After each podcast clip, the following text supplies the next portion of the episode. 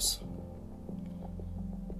E pra relembrar daquele dia, né, nessa continuação, eu olhei para a porta, estava trancada. Olhei para o telhado, estava intacto. Olhei para a janela, estava trancadíssimo.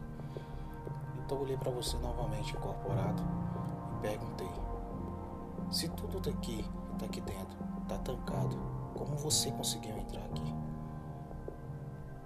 Respondeu, incorporado. É malandragem, moço.